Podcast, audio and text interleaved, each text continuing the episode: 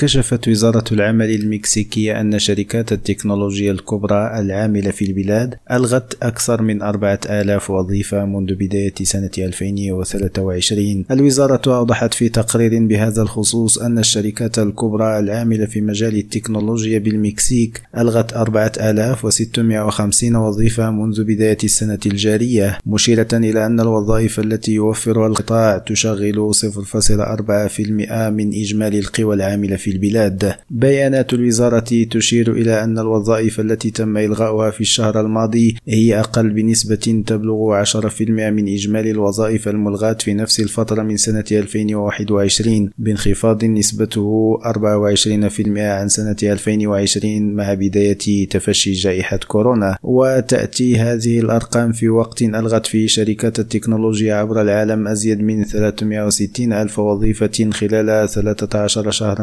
الأخيرة. تنفيذا لسياسة خفض الوظائف منذ نهاية سنة 2022 عماد أحقير راديو مكسيكو.